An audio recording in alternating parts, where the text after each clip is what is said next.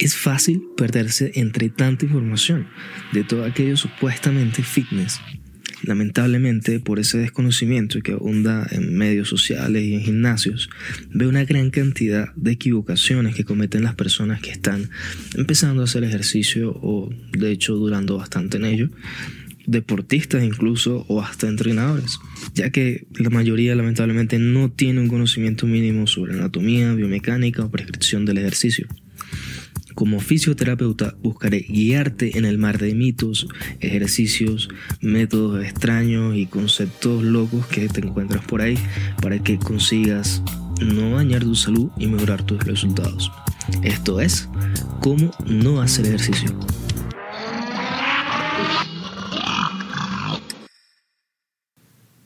Hey, ¿qué tal? ¿Cómo vas? En el episodio de hoy vamos a hablar un poquito sobre el ejercicio versus el COVID. Te preguntarás qué tiene que ver el ejercicio con el COVID, cuál es su papel. Pues precisamente eso va a ser lo que vamos a hablar hoy. Te presentaré tres casos específicos en los que el ejercicio juega un papel muy importante, tanto como prevención, como método protectivo como método de tratamiento durante el COVID.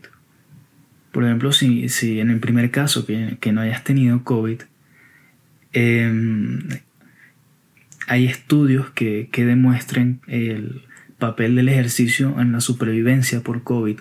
Es decir, en aquellas personas que, que hacen ejercicio suelen tener, o según un estudio en Madrid, hablan de ocho veces más probabilidades de sobrevivir al COVID por todos los factores fisiológicos que presenta el ejercicio beneficiosamente como protectivos para el cuerpo.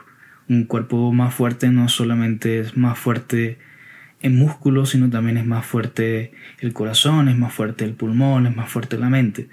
Entonces todo eso, incluso el metabolismo también es más fuerte, es más capaz. Y cuando tú tienes un cuerpo más capaz, es más, ante, ante un peligro, sabe responder mucho mejor. Incluso también la fuerza muscular.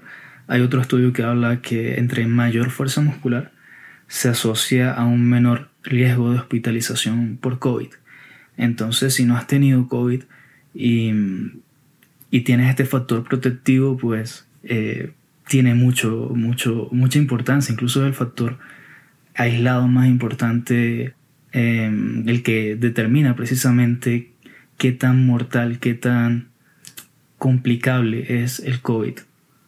¿Vale? En el segundo caso, eh, que hayas tenido, que tengas COVID o que conozcas a una persona que tenga COVID, mm, el ejercicio no es el típico ejercicio normal que conocemos de gimnasio, de levantar pesas. Ese no, no es el ejercicio que se hace. ¿Vale? Los ejercicios que se hacen ahí son distintos porque los hace, en el caso de, del fisioterapeuta, se hace generalmente en cuidados intensivos, incluso para mejorar la capacidad cardiopulmonar, para mejorar la oxigenación que se ve comprometida fuertemente en, el COVID. Estos son ejercicios de tipo respiratorios, es decir, son ejercicios enfocados a, mejorar la, capacidad pulmonar, como ya mencionaba, pero enfocados más que todo también a los músculos diafragmáticos, los músculos torácicos, que son los que ayudan también con la inspiración, facilitar ese, ese proceso. ¿Vale? Eh, estos ejercicios van a mejorar, como ya mencionaba, la saturación de oxígeno, que es importante en el, en el paciente con COVID, porque incluso la saturación de oxígeno es lo que va a definir si una persona necesita o no cuidados intensivos. Por eso cuando se hace generalmente una consulta domiciliaria, eh, uno de los factores más importantes es, eh, ver la saturación de oxígeno, que es lo que va a determinar al, médico cuál es el, paso a seguir. Por tanto, también es muy importante mantener esa saturación de oxígeno alta, ¿sí?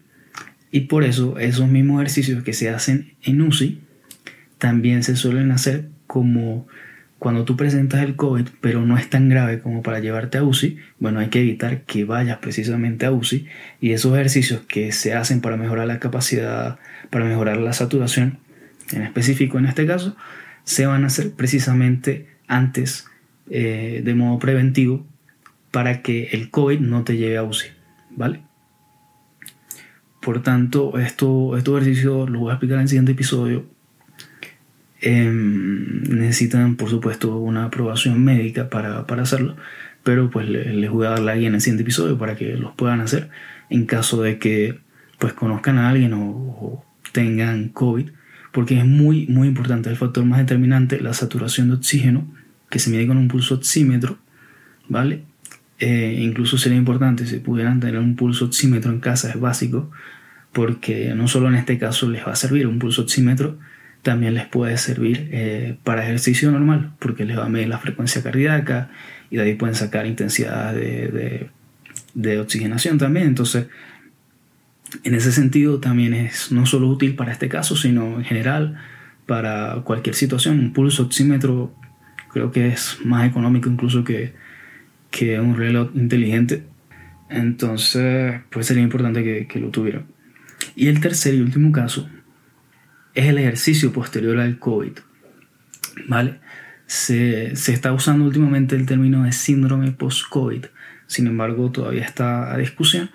¿Y qué pasa posterior al COVID? El COVID eh, en algunos casos genera este síndrome, entre, entre comillas, que no son más que secuelas sintomáticas o secuelas como daño cardiopulmonar, por ejemplo, como causa una pericarditis, em, daño también hepático, daño intestinal incluso, eh, porque el COVID no, no, es muy amigable que se diga, pero por eso se le denomina síndrome post-COVID, porque son una serie de síntomas, de, de signos que, que se presentan durante la enfermedad, pero que pueden continuar a un largo plazo, en cuestión de meses.